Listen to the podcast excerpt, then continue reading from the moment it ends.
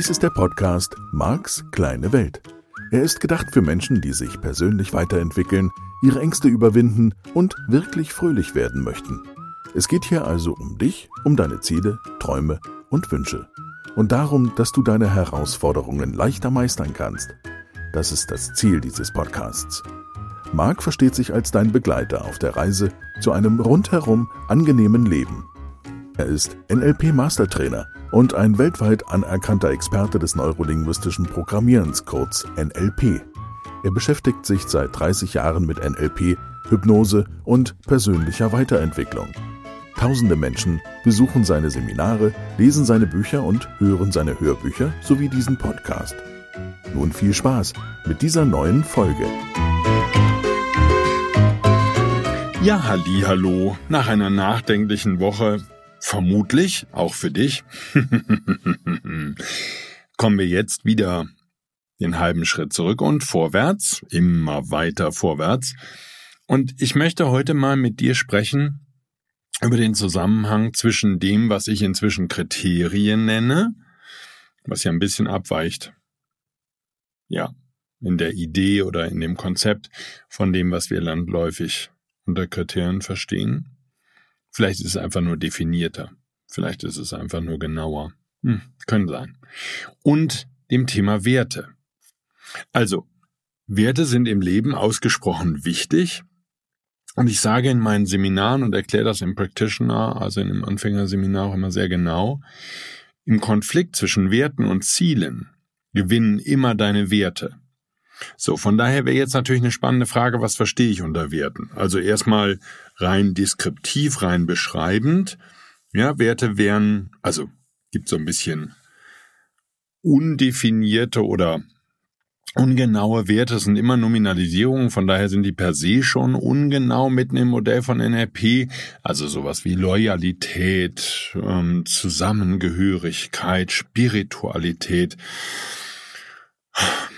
Ja, ich bleibe jetzt einfach mal bei so drei, bei so drei Beispielen. Das können Menschen schon sagen, dass das Werte sind, die ihnen wichtig sind. Ich mag natürlich lieber konkrete Werte. Was meine ich mit konkreten oder konkretere Werte? Sowas wie Kinder, Partnerschaft, Familie im Sinne von Ursprungsfamilie oder Erfolg, Anerkennung, ähm, Sportlichkeit könnte ein Wert sein, Gesundheit natürlich. Und diese Werte scheinen im Leben, solange wir Menschen uns nicht intensiver mit dem Thema auseinandersetzen und beschäftigen, relativ stabil zu sein. Dazu gibt es jetzt auf jeden Fall schon mal eine Fußnote. Die Werte verändern sich je nach Lebenssituation. Also mein einfachstes Beispiel ist immer, wenn du krank wirst, eine Erkältung hast oder so ähm, und mit Fieber im Bett liegst, dann gibt's nur noch einen hohen Wert, der heißt Gesundheit, insbesondere für uns Männer. Da können wir an praktisch gar nichts anderes mehr denken und alle anderen Werte von so einer gedachten, hierarchisch organisierten Werteliste, die würden dann praktisch keine Rolle mehr spielen für dich weil es eben nur noch darum gehen würde, gesund zu werden. Und du trinkst dann vielleicht Getränke, die du ansonsten nie trinken würdest, einfach nur um gesund zu werden oder nimmst Medikamente vielleicht sogar und verhältst dich anders als im normalen, was immer das jetzt wieder bedeutet, als im normalen Leben, weil eben plötzlich, und das wäre die Erklärung mitten im Modell von NLP, weil dann plötzlich dieser hohe Wert gesund werden oder Gesundheit alle anderen Werte überschreiben würde. Das ist jetzt für mich natürlich eher die Ausnahme. Mich interessiert in dem Alltag meiner Seminare mehr, welche Werte dich normalerweise antreiben, die Dinge zu tun. Und dazu habe ich eine These, dass nämlich wann immer du handelst, Wann immer du motiviert bist, dich in Bewegung zu setzen, also Teile deines Körpers oder deinen gesamten Körper oder nachzudenken, also insofern irgendwie Energie einzubringen, wenn auch nicht vielleicht ganz so viel, aber immerhin, dass dann einer oder mehrere wichtige Werte gematcht werden. Das heißt, du könntest natürlich dich sportlich betätigen, um mal in diesem Beispiel zu bleiben, um gesund zu werden oder gesund zu bleiben. Ja, deinen Körper fit zu halten. Du könntest auch Sport treiben, um gut auszusehen, damit du eine oder einen abkriegst. Du könntest auch Sport treiben, weil dir Altwerden wichtig ist. Du könntest auch Sport treiben, weil du in einer Partnerschaft lebst und du möchtest, dass deine Partnerin, dein Partner einen sportlich durchtrainierten Partner oder Partnerin hat und entsprechend das Fummeln mehr Spaß macht. ähm, so, das wären einfach nur Werte, die da eine Rolle spielen. Und ich sage nicht, dass wir monothematisch unterwegs sind, sondern meistens haben wir mehrere Werte, ähm, zu denen das Verhalten passt. Oder umgekehrt formuliert, das Verhalten passt zu mehreren Werten. Und matcht diese, wie ich das neudeutsch sagen würde, englisch sagen würde, also passt zu diesen Werten, unterstützt diese Werte. Und das mag als kurze Einführung in die Welt der Werte hier schon genügen. Wie gesagt, ich mache das im Seminar sehr ausführlich und widme mich fast einen halben Tag diesem Thema Werte, weil ich es für so entscheidend halte, dass du verstehst, was deine Werte sind, also was dich bisher antreibt im Leben, was dich steuert und dann eben auch zu schauen, wenn du neue Ziele im Leben setzt, und es gäbe diesen Konflikt, das habe ich vorhin schon mal gesagt, den Satz, es gäbe diesen Konflikt zwischen deinen neuen Zielen, also Beispiel Genuss könnte für dich ein hoher Wert sein. Ich kann für mich sagen, Genuss ist ein mega hoher Wert für mich. Und ganz viele Dinge, die ich in meinem Alltag tue, tue ich, weil der Wert Genuss gematcht wird, weil es zu diesem Wert Genuss passt. So, jetzt könnte Genuss auch bei dir eventuell ein hoher Wert sein. Wie gesagt, für mich ist er das. So, damit würdest du Handlungen zum Beispiel vermeiden, die nicht so voller Genuss sind. Ja, das wäre dann mein Beispiel. Wenn ich Sport machen will, dann darf ich mir den zu einer genussvollen Aktivität umbauen oder darf den so gestalten, dass der Wert Genuss auch bei der sportlichen Betätigung gematcht wird für mich ähm, weil ich ansonsten den Sport nicht machen werde. Das heißt ganz konkret, wenn Sportlichkeit als Wert in meiner Wertehierarchie hinter Genuss wäre, und das ist definitiv zu den meisten Zeiten meines Lebens so gewesen und wird vermutlich auch weiterhin äh, so bleiben, absehbar, weil ich eben finde, ein genussreiches Leben zu führen, das ist auf jeden Fall ganz toll und ganz erstrebenswert. Nur würde das eben bedeuten, dass wenn ich es nicht schaffe, in die Tätigkeit der sportlichen Betätigung in diesem Fall eine Komponente von Genuss einzubringen, dann würde diese Aktivität hinten runterfallen. Das heißt, ich kann dir anhand deiner Werteliste sehr gut erklären, warum du dich vielleicht auch schon seit Jahren zu bestimmten Tätigkeiten nicht aufraffen kannst. Und das ist gemeint, wenn ich sage, im Konflikt zwischen Werten und Ziel gewinnen immer. Entschuldigung, jetzt müssen wir doch schneiden. Und das meine ich damit, wenn ich sage, im Konflikt zwischen Werten und Zielen gewinnen immer deine Werte. Hieße also in diesem Fall, wenn ich mir als Ziel setze, im Sport was Bestimmtes zu erreichen, aber das würde krass entgegengesetzt zu dem stehen, was für mich Genuss bedeutet. Das ist jetzt wieder individuell verschieden, ne? die Nominalisierung. Also da sind wir dann nämlich, gehen wir schon in die Richtung. Was ist mein Kriterium anhand dessen ich merke, dass das voller Genuss stattfindet? So, nur da im Moment mal nicht vermischen. Ich möchte das in der heutigen Folge so langsam, aber sicher diesen Weg gehen. Wie hängen die beiden zusammen? Ähm, oder eben vielleicht auch nicht. Also wie hängen Werte und Kriterien zusammen?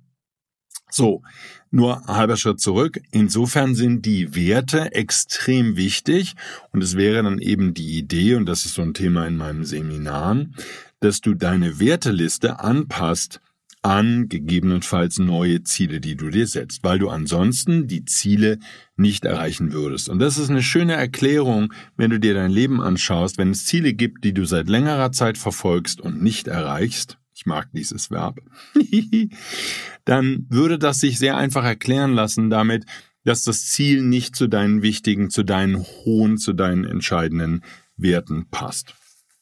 So, jetzt kommt also natürlich im Seminar, seitdem ich mich mit diesem Thema Kriterien und der Idee, dass die Kriterien wie ein Schalter sind, der in deinem Unterbewusstsein kippt, komme ich natürlich im Seminar dann an der Stelle vorbei, wo zumindest fortgeschrittene Teilnehmer mich fragen, okay, Marc, wie passt denn jetzt das zusammen?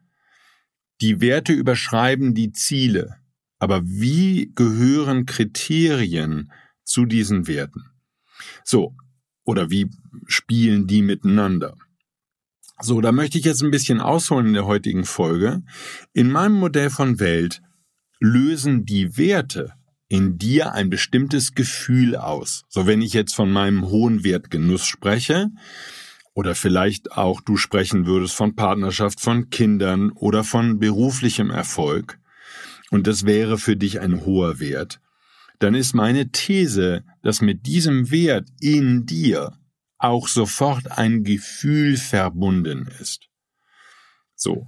Und damit ließe sich auch nochmal sehr schön erklären, warum die Werte oder die Wertehierarchie so großen Einfluss hat auf die Ziele, die du in deinem Leben, wenn du die Werteliste nicht veränderst und anpasst, erreichen kannst oder eben nicht erreichen kannst. So, weil Gefühle, da könnte ich jetzt sozusagen den großen Bogen nochmal spannen. Gefühle sind ja ein Feedback auf deine Schwingung oder sind ein Feedback-Mechanismus, mit dem du überprüfen kannst und der dir mitteilt, wie du in Bezug auf ein bestimmtes Thema schwingst. So, wenn dir also jetzt ein Wert wichtig ist und du diesen Wert auch schon seit längerer Zeit relativ hoch in deiner Wertehierarchie hast, Dazu nochmal vielleicht ein anderes Beispiel. Loyalität ist mir sehr wichtig. Ich möchte verlässlich sein und das würde ich genau mit diesem Wert Loyalität auch beschreiben oder das würde das Wort für mich beinhalten oder würde dieser Wert beinhalten.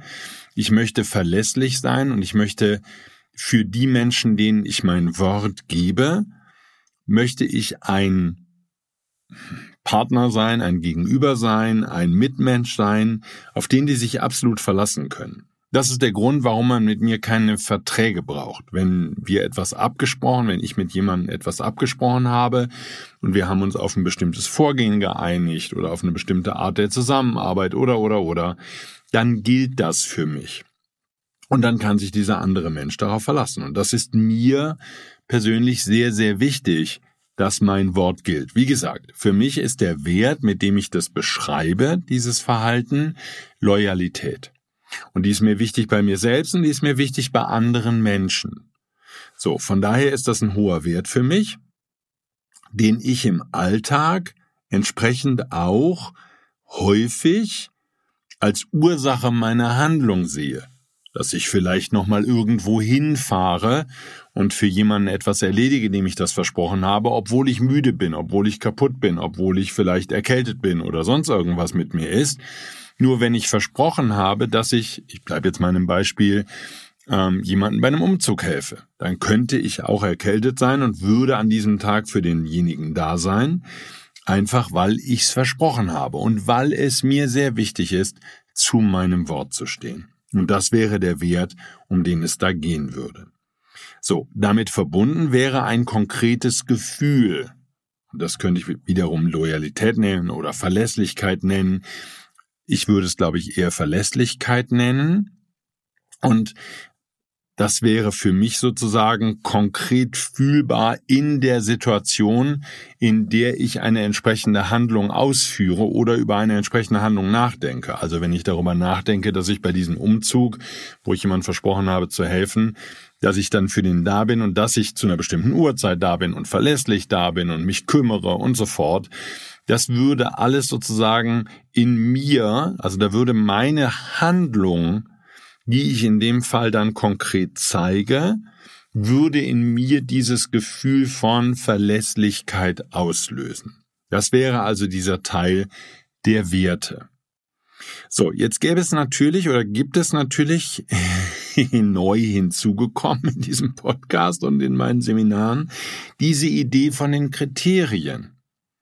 So, das heißt, die, die hängen natürlich zusammen denn wenn ich von mir sage, ich bin verlässlich, Ich bin ein verlässlicher Mensch. Auf mich kann man sich verlassen, um es mal als Verb zu sagen.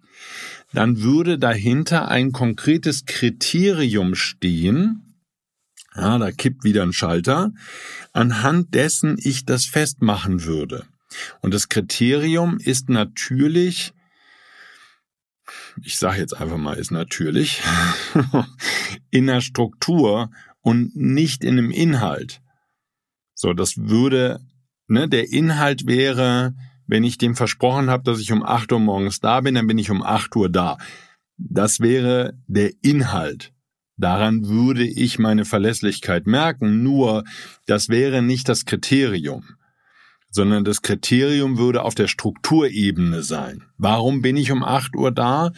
Weil ich demjenigen gesagt habe, dass ich um 8 Uhr da bin und damit werde ich Himmel und Hölle in Bewegung setzen sozusagen, dass ich auf jeden Fall um 8 Uhr da bin und vielleicht schon um 10 vor 8 oder um Viertel vor 8. Also auf jeden Fall überpünktlich, weil ich weiß, der andere, ne, wenn es wäre, verlässt sich darauf, dass ich dann da bin. Und das brauche ich sozusagen muss ich dem nicht gesondert versichern oder muss ich nicht in mir überprüfen. Nur halber Schritt zurück. Wenn du mich fragen würdest, woran merke ich, dass ich verlässlich bin, dann könnte ich dir auf dieser Ebene anhand verschiedener Inhalte, also anhand verschiedener Begebenheiten, die ich in der Vergangenheit erlebt habe und gestaltet habe, vor dem Hintergrund, dass diese Loyalität, diese Verlässlichkeit für mich ein hoher Wert ist. Da könnte ich dir konkrete Inhalte nennen, anhand derer du das festmachen könntest oder ich der Meinung wäre, dass du es festmachen kannst. Was natürlich auch bedeutet, kann sein, dass für dich Verlässlichkeit was ganz anderes bedeutet, dass du das an anderen Kriterien, an anderen Inhalten an anderen konkreten Situationen für dich festmachen würdest. Von daher wäre es sehr wichtig in der Partnerschaft oder Freundschaft, um mal diese beiden Themen zu nennen, und vielleicht natürlich auch in einem Arbeitskontext, sich sehr genau mal darüber zu unterhalten, was die Kriterien des Einzelnen sind. Ich bleibe dabei. Ich glaube, dass es am Ende dann, und da wird es jetzt sozusagen für die, die sich neu damit beschäftigen, die noch nicht im Seminar waren, ein bisschen komplexer, weil natürlich die Frage ist, okay, Marc, wie komme ich denn jetzt auf die Struktur, die dahinter liegt? Also eine Struktur von Verlässlichkeit würde für mich bedeuten, wenn wir etwas abgesprochen haben, wenn ich mit jemandem, der mir wichtig ist, etwas abgesprochen habe, dann kann der sich darauf verlassen, dass ich mich an das halte, was wir abgesprochen haben. So. Ja, da könnten wir jetzt natürlich schon wieder länger drüber diskutieren. Ja, hat er das denn auch so mitbekommen und so. Nur ich würde für mich im Alltag sagen, dass das relativ simpel ist. Da gibt's Absprachen, die ich treffe, zum Beispiel Uhrzeiten, zu denen man da ist, oder Telefonate, die man führt, ist ja jetzt völlig egal. Für mich wäre das Terminthema ein sehr schönes Beispiel, wo man Verlässlichkeit zeigen kann. Und natürlich würde das auch in sehr komplexe Themen gehen, wie zum Beispiel Partnerschaft. Ich finde, bestimmte Dinge gehen in der Partnerschaft nicht. Ja, also Fremdgehen wäre jetzt so ein Beispiel für mich. Das ist für mich absolut klar. Das kommt nicht in Frage, in der Beziehung fremd zu gehen. Man kann auf jeden Fall die Beziehung noch beenden. Also ich persönlich bin jetzt eher ein Fan davon, dass man die Beziehung einfach beendet und dann irgendwann, wenn man wieder Lust hat auf eine Beziehung, ein halbes Jahr, Jahr, zwei, was auch immer, Jahre später, dann kann man mal darüber reden oder nachdenken, ob man wieder eine neue Beziehung haben will. Aber ich weiß, dass ich damit ein bisschen alleine bin auf weiter Flur, weil andere Menschen das anders machen und anders sehen vielleicht oder so. Kann ja auch jeder für sich machen, nur wäre halt natürlich ein wichtiges Thema, sowas in Sachen Verlässlichkeit in der Partnerschaft zu besprechen, wenn man sich kennenlernt, was man genau darunter versteht. So, und auf der anderen Seite gut keine Ahnung, wenn ich mit jemandem abspreche, mit meiner Partnerin, ähm, dass ich den Tisch decke am nächsten Tag, dann würde ich fürs Frühstück, dann würde ich das tun. Oder wenn ich sage, ich gehe einkaufen. So, das könnte zum Beispiel, ne, wenn wir jetzt mal so ein leichteres Beispiel nehmen, was nicht ganz so weitreichend ist wie jetzt Fremdgehen in der Beziehung, das könnte sein, dass jemand in einer Partnerschaft oder in einer Freundschaft den anderen für nicht verlässlich hält. Wenn mit dem, wenn die beiden abgesprochen haben, Mensch, du, äh, wer von uns geht einkaufen? Ah, und der andere eine sagt, ja, ich gehe heute Abend einkaufen, ist überhaupt gar kein Problem. Ähm, was soll ich alles mitbringen? Und schreibt sich von mir aus eine Liste und dann kommt er abends nach Hause und der andere sagt, hey, hast eingekauft? Und dann so, ah Mensch, habe ich ja völlig vergessen. Das könnte dafür sorgen, dass das Kriterium von dem einen, der gesagt hat, ich verlasse mich auf dich, nicht gematcht wird. Und damit könnte in dem ein neuer Glaubenssatz entstehen nach dem Motto, der andere ist nicht verlässlich. Da das aber für den nicht zur Verlässlichkeit zählen würde als Verhalten im Sinne von, ich habe gesagt, ich gehe einkaufen, ja mein Gott, dann habe ich es halt vergessen. Was ist denn schon so wichtig daran? Dann gehen wir halt jetzt einkaufen oder wir kaufen morgen ein, wir werden schon nicht verhungern, was immer dann im konkreten Fall ähm, das Thema ist. Da müsste man nochmal drüber sprechen und dann sehr genau drüber sprechen. Nur halber Schritt zurück. So spielen in meinem Modell von Welt die Werte mit den Kriterien zusammen. Das bedeutet, in dir gibt es unterbewusst einen Schalter in Bezug auf ein bestimmtes Thema. Ich bleibe jetzt mal bei Verlässlichkeit.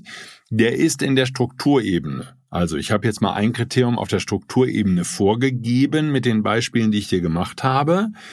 Hält sich an Absprachen. So.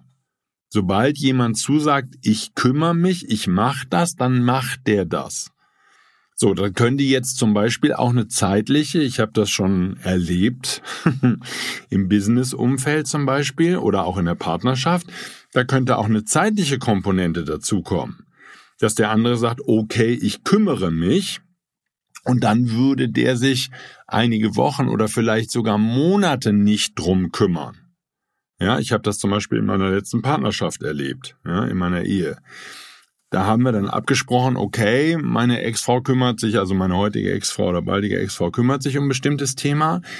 Und sie hat dann, wenn ich sie zwei Monate, drei Monate später darauf angesprochen habe, hatte es nicht erledigt. So, das heißt, da würde bei mir der Wert, ich kann mich auf sie verlassen, nicht gematcht sein. Und damit würde sozusagen ein wichtige, eine wichtige Voraussetzung für Partnerschaft zum Beispiel nicht erfüllt sein, weil ich würde sagen, Verlässlichkeit, Loyalität ist in der Partnerschaft für mich ein sehr hoher Wert. Ich möchte mich auf diesen anderen Menschen verlassen können. So, was ist das Kriterium? So, hält sich an Absprachen plus jetzt ne, in der Strukturebene in einer bestimmten Zeit. Das wäre jetzt das Einkaufen oder das wäre ein bestimmtes To-Do oder der eine sagt, ich räume den Keller auf oder ist ja jetzt völlig egal, was der Inhalt ist. Und das ist, glaube ich, nochmal ganz wichtig zu verstehen. Der Inhalt spielt nicht so eine große Rolle. Das heißt, für jemanden wie mich, für den Verlässlichkeit ein hoher Wert ist, ist, weil das eben auf der Strukturebene bedeutet, hält sich an Absprachen und erledigt Aufgaben, die der andere ähm, freiwillig übernommen hat, innerhalb, innerhalb einer bestimmten Zeit. Ich könnte den gar nicht vorgeben, weil der wäre von der Aufgabe abhängig. Also wenn der andere sagt, ich gehe einkaufen, dann würde ich schon sagen, das findet am heutigen oder morgigen Tag statt.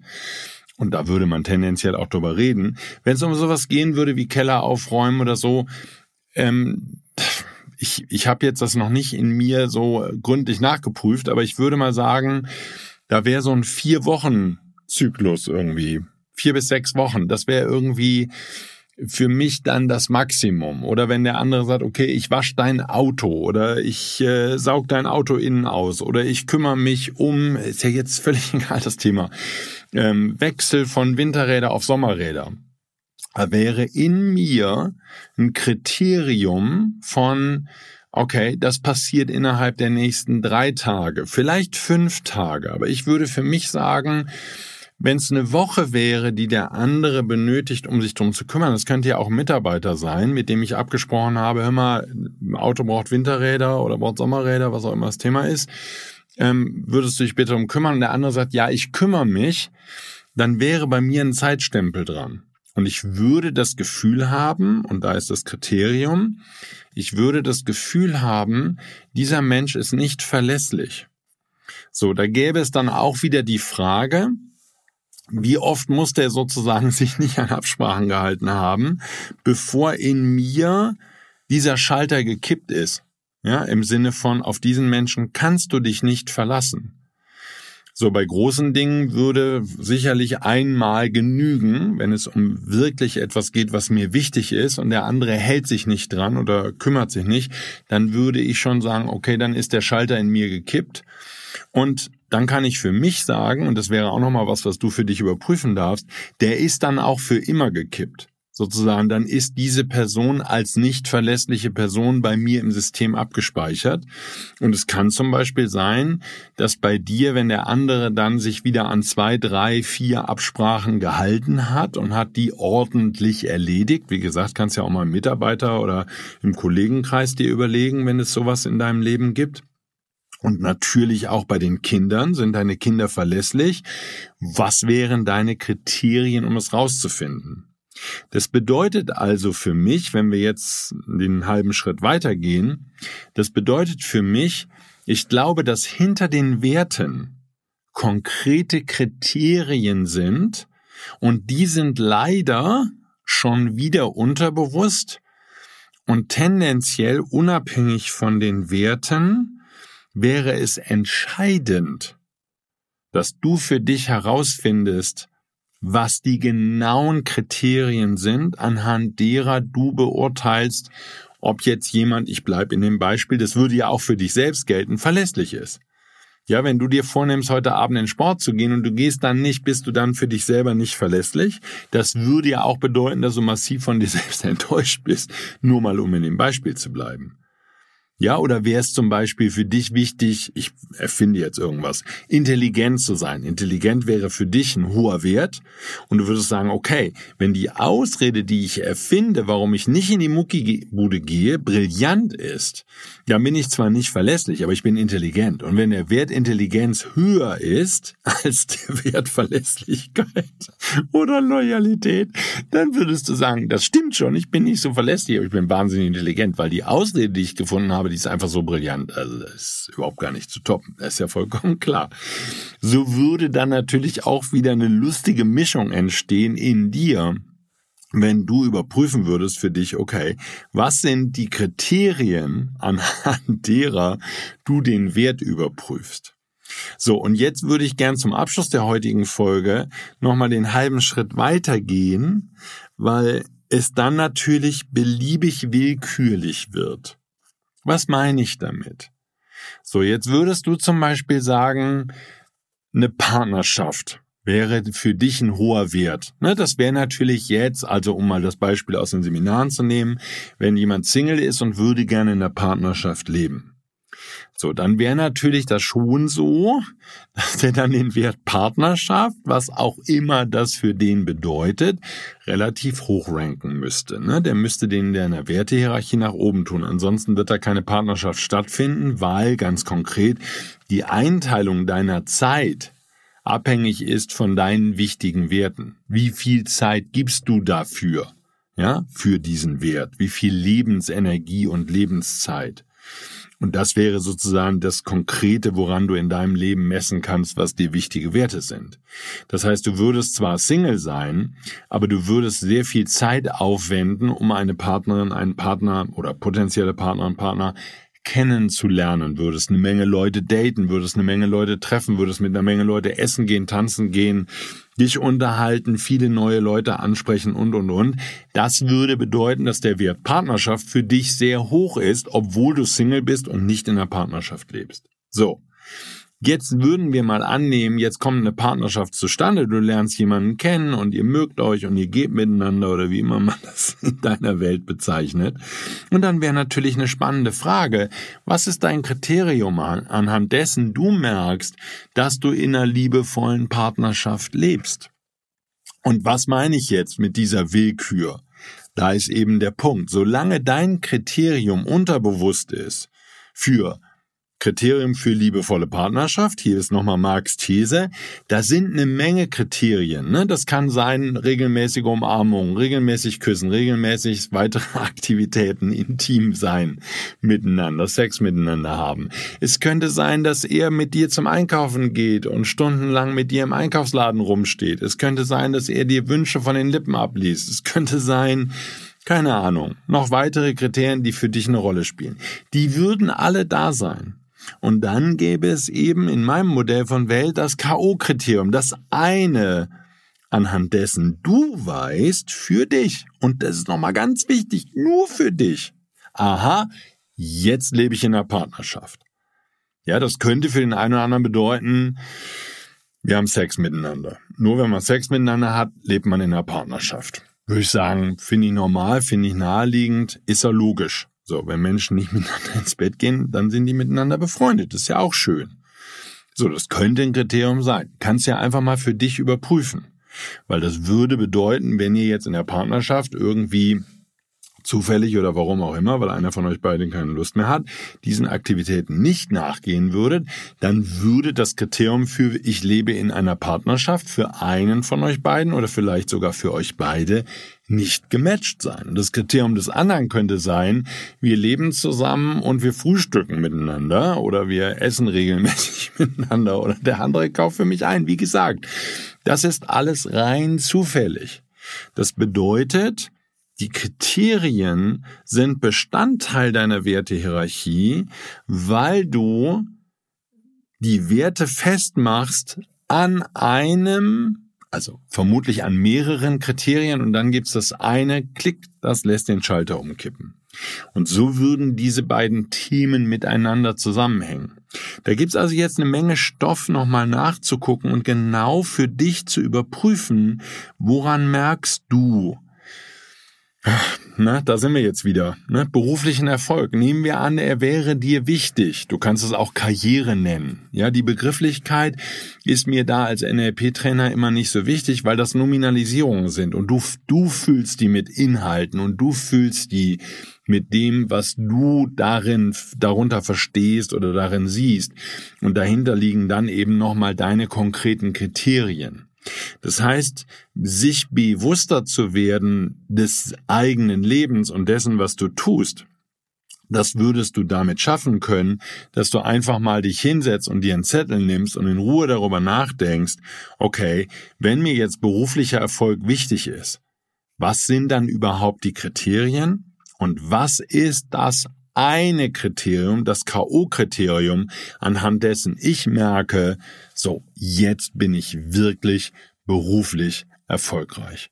Und da gibt's dann all die Komponenten wieder, die ich schon mal angesprochen habe und auf die ich auch in den kommenden Folgen nochmal eingehe. Nämlich ist das zum Beispiel selbstreferenziert. Das heißt, hat das, hat dieses berufliche Erfolgreichsein mit etwas zu tun, was du selber herstellen kannst?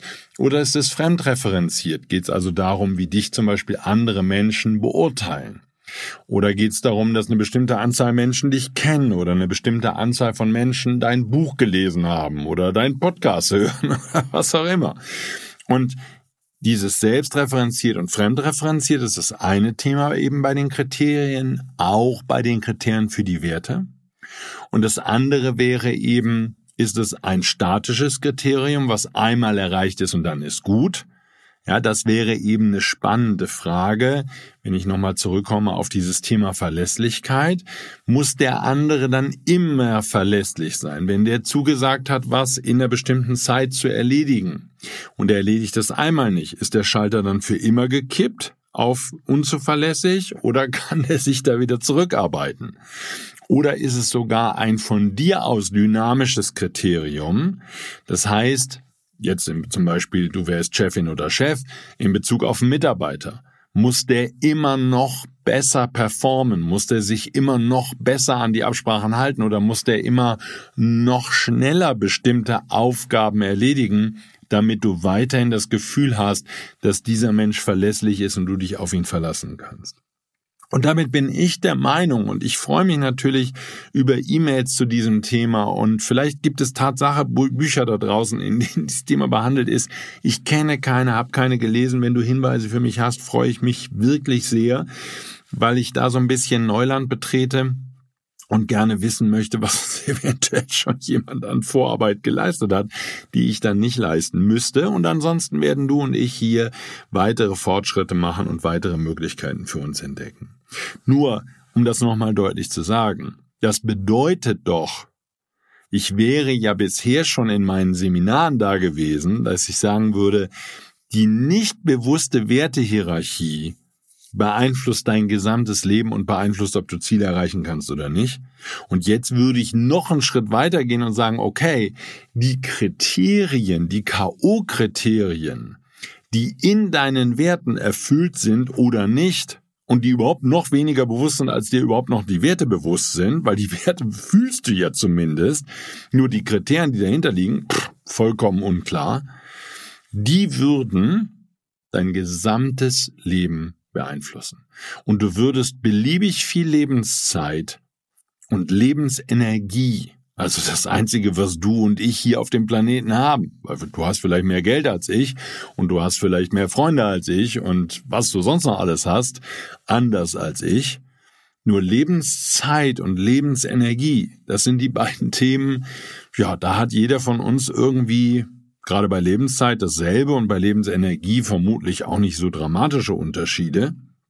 So, und vielleicht ja doch, ich weiß es nicht, nur das, was da für dich verfügbar ist, das steckst du eben unüberlegt in irgendwelche Kriterien, damit irgendwelche Werte erfüllt sind, die dir tendenziell, ja, da ist es jetzt wieder, ja, tendenziell von deinen Eltern vorgegeben worden sind. Weil meine Vermutung ist natürlich, dass Werte, die für deine Eltern wichtig waren, für dich auch wichtig sind.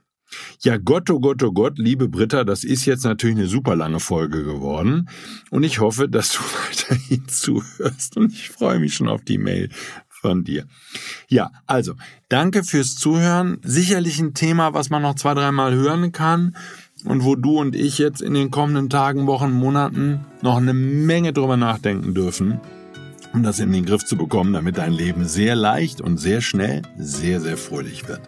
Ich bedanke mich fürs Zuhören, wünsche dir eine ganz tolle Woche, freue mich auf deine Zuschriften, freue mich natürlich auch, wenn du diesen Podcast weiterempfiehlst an andere Menschen in deiner Umgebung, deine Freunde, deine Familie, andere Menschen, die bereit sind, sich persönlich zu verändern. Also, vielen, vielen Dank und dann hören wir uns nächste Woche wieder. Bis dahin, tschüss.